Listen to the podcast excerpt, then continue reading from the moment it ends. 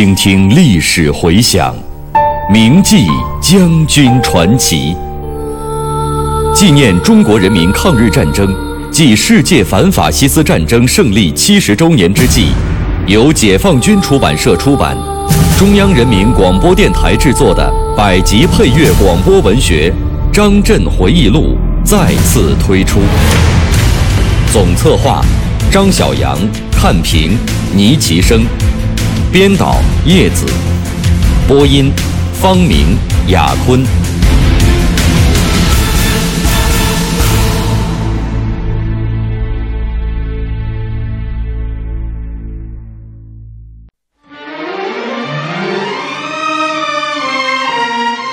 经过八年艰苦卓绝的斗争，伟大的抗日战争终于取得了最后胜利。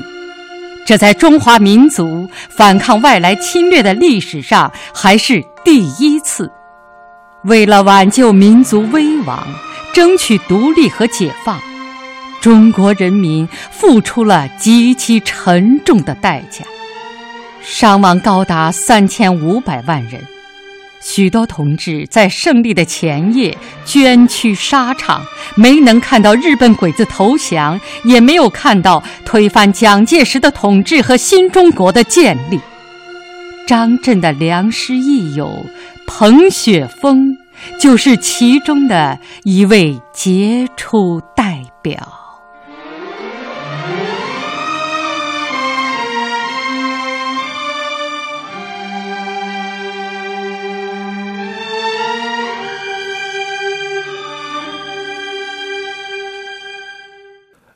一九四五年五月八日，德国法西斯宣布投降，世界反法西斯战争已经接近尾声。在延安，我们党的第七次全国代表大会也正在召开，抗日战争的最后胜利即将到来。我们更加主动地发起了反攻作战，缩小敌占区，扩大根据地。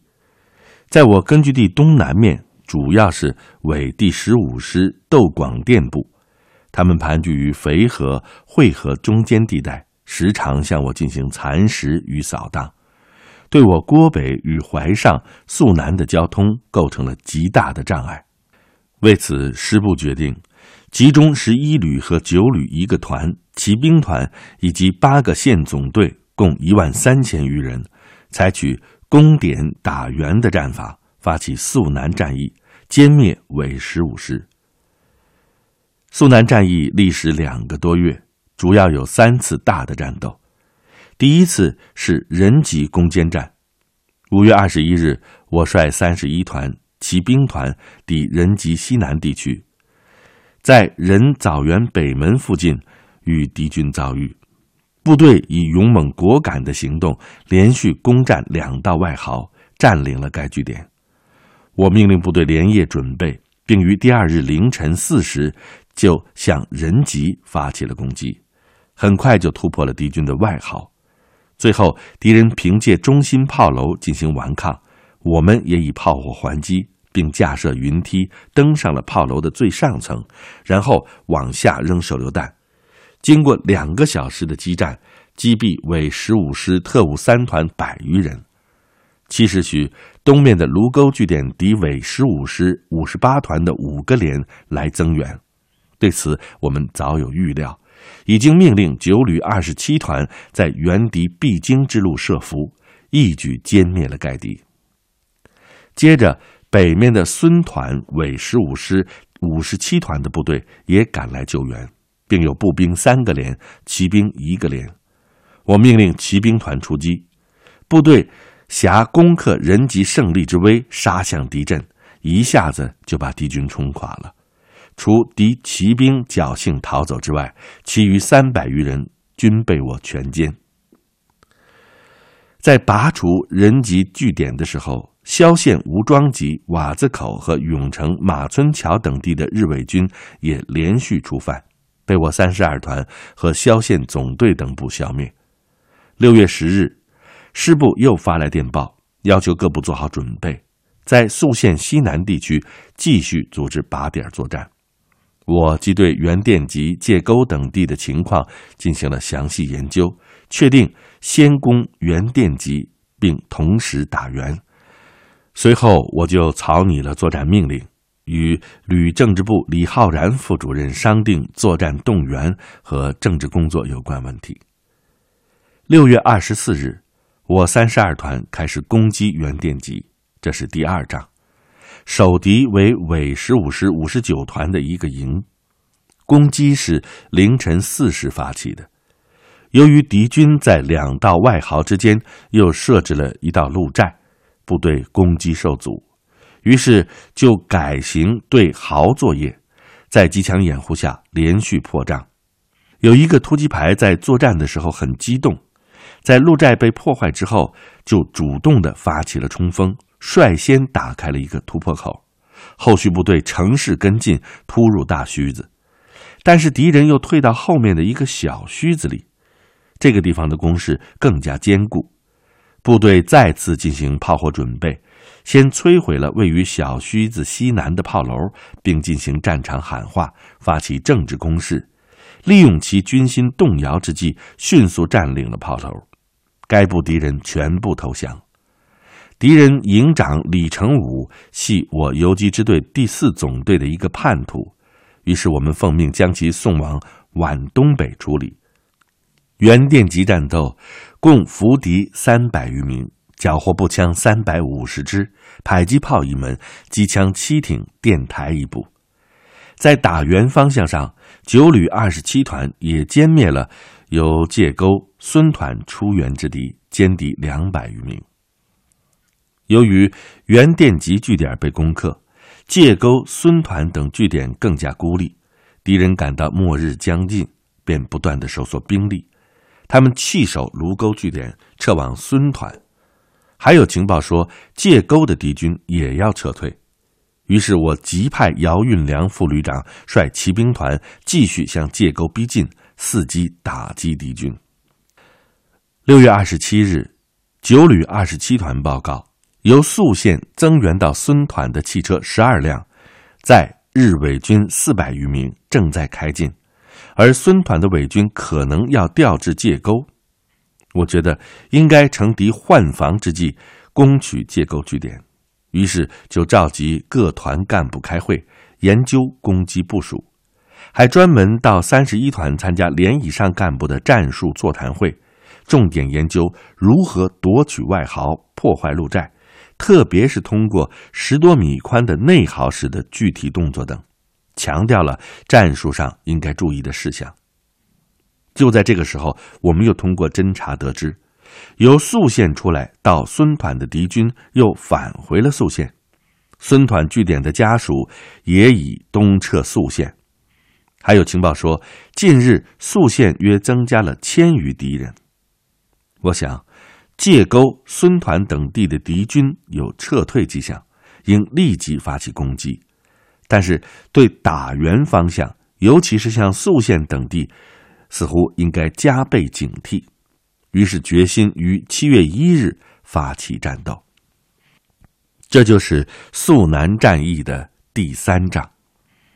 界沟守敌是伪十五师五十七团，靶点战斗从凌晨三时半开始，到早上八时半胜利结束。三十一团一营攻占了东南角碉堡，三营攻占了西面和西南角碉堡，旅直警卫营占领了西北角碉堡，区内敌军全部投降。接着我们研究是否乘胜攻击孙团。因为考虑到宿县敌人已经增兵，而且我们已经打下了界沟，于是决定静观其变，待机再战。从五月至七月初，我们先后拔除了仁集、原店集、界沟等据点，共歼伪敌十五师窦广电部一千九百余人，收复了会河南、郭河北。九千五百多平方公里的失地，解放人民二十余万，使得淮北路西根据地的八个县完全连成了一片。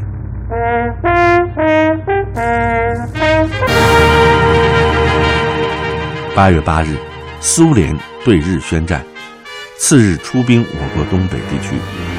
面对全世界反法西斯力量的大反攻，日本侵略者的末日已经来临。八月十五日，日本宣布无条件投降，人们奔走相告，狂欢庆祝。这个时候，根据地内的日伪军仍拒不向我军投降，于是我率领十一旅攻打永城县城。我们将永城县独立团升编为十一旅三十三团，恢复了。三个团的建制，攻击持续了三天，但是敌人防守很顽强。我军几次逼近城墙，但是城郊的房子已经被敌人放火烧掉，突破行动均被敌人的火力压制，从而受挫。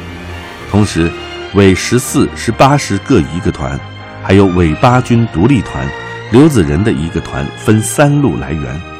于是我们放弃了攻城，改为围城打援，但是因为协同动作不好，只是击溃了敌人。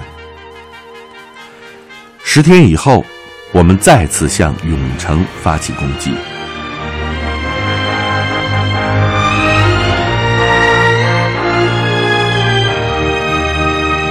经激烈战斗，三十一团一营首先突入东关，沿街道继续扩大战果。并于二十六日凌晨攻占了玉皇阁关帝庙。当天中午，我与赖一政委到东关，在城墙附近勘察了地形。我觉得，敌虽然环城墙挖有交通壕，还掏了一些射击孔，但是死角比较大，射击面并不宽。于是，我和三十一团一块研究，决定继续向东城门楼进攻。还把该团连以上的干部集合起来，向他们交代了注意事项，确定明天拂晓前完成工程准备。这个时候，三十二团和三十三团也分别控制了西关和南关。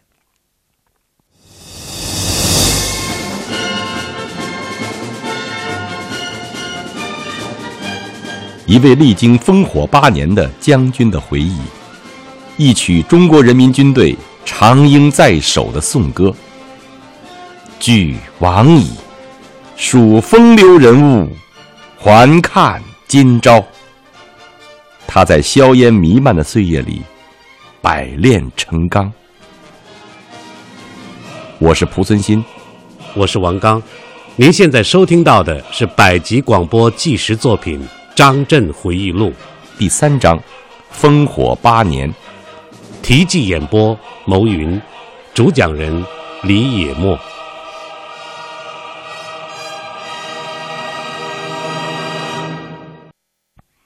八月二十七日下午四时，总攻发起，但是东门的攻击不顺利，因为我们火力准备不周，没有能够全部将敌人的火力点压制住，云梯架不上去。西门的突击组织的比较好。曾经一度攻入城内，但是又让敌人反击出来，于是我下命令停止攻击，调整组织，做好再次攻击的准备。二十八日，我到东南西三个城门附近，亲自检查了各团的准备情况，其中三十二团的准备工作做得最好。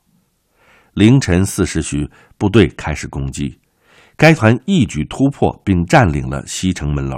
并且继续向西街扩展，东门的三十一团也乘机登城，南门之敌匆忙突围，被我三十三团歼灭。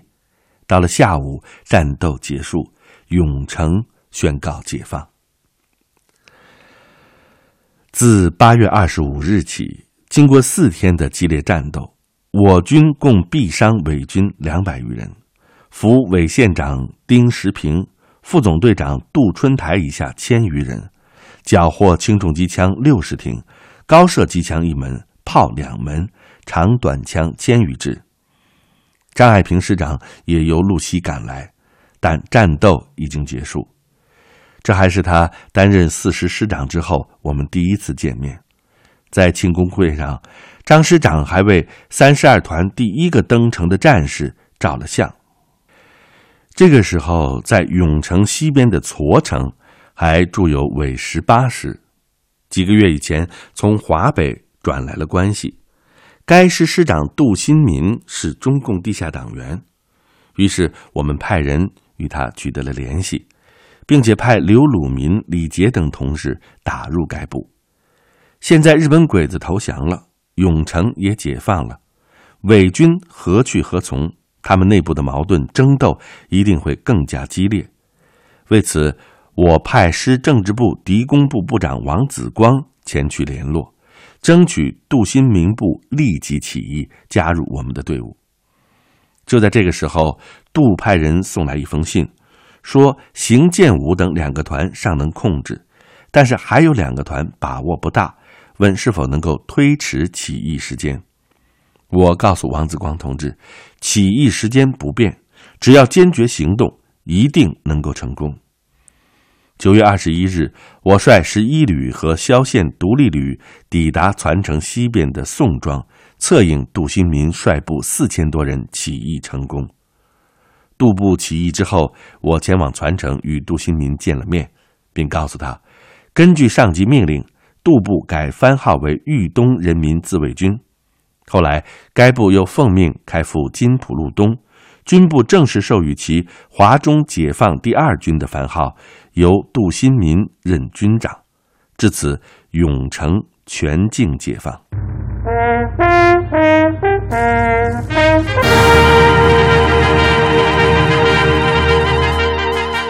从一九三八年十月。向豫东地区挺进以来，我通过参与领导开辟豫皖苏边敌后抗日根据地的斗争实践，从战略全局的高度学到了很多原来感受不深的东西，自己觉得有了一个新的飞跃，既尝到了根据地初创和发展中的曲折与艰辛，也领略了恢复和重建这块重要战略地区的欢乐与慰藉。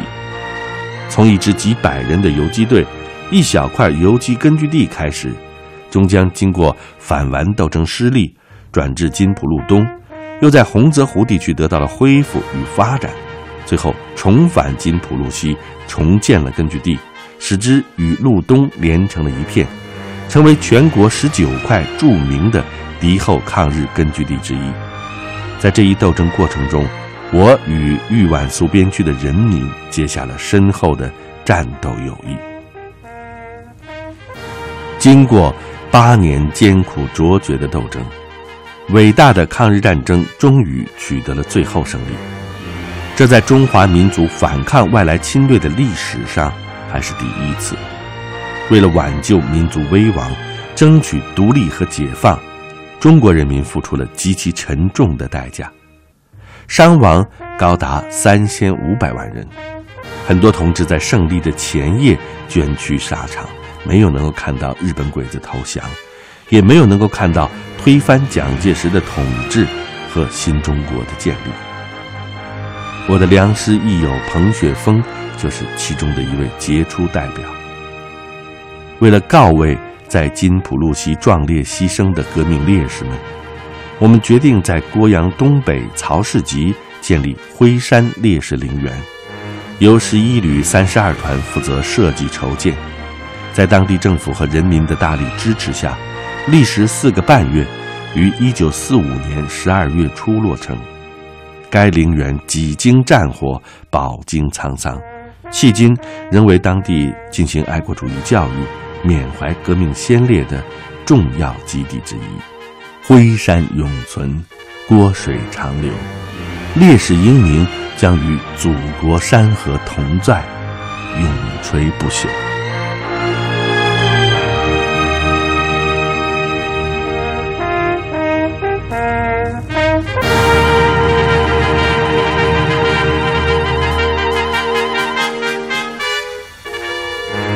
抗日战争胜利之后，饱尝战乱之苦的中国人民。迫切希望休养生息，医治战争创伤，实行和平建国。这种美好的愿望能否实现？我们淮北路西根据地的几个领导整天也在谈论这些事。经过十年内战和八年抗战，我们对蒋介石的反动本质是看透了的。他绝对不会放下屠刀，立地成佛。果不其然，在这重要的历史关头，蒋介石以抗战最高统帅的名义，一边命令中国共产党领导的八路军、新四军原地驻防待命，并且命令伪军就现驻地点负责维持地方治安，不得接受非本委员长许可之收编。一边指挥数十万国民党军队积极推进，抢夺抗战胜利果实。正如毛主席所形象比喻的，他们要下山来摘桃子了。在华中，国民党第十战区正副司令长官李品仙、何柱国率部迅速占领了浦口、蚌埠、徐州等要点，控制了津浦线徐州南段。并准备继续北进。蒋介石还有更阴险的一手，就是高喊着和平建国、打着共商国事的旗号，三次来电邀请毛泽东到重庆谈判。针对尖锐复杂的斗争形势，我们党中央发表了对目前时局的宣言，提出和平、民主、团结三大口号。制定了以革命的两手对付反革命两手的斗争策略。毛主席不顾个人安危，毅然亲赴重庆谈判。中央还确定了向北发展、向南防御的战略方针，决定山东军区主力由罗荣桓率领向东北进军，将华中局和新四军军部北移山东，和山东分局合并成华东局。新四军军部兼山东军区，在华中地区另成立华中分局和华中军区，受华东局和新四军军部领导。新四军的部队一部赴东北，大部调山东，江南部队撤至江北，这是战略部署的大调整。从一九四五年九月下旬起，我华中新四军部队陆续北上，其中。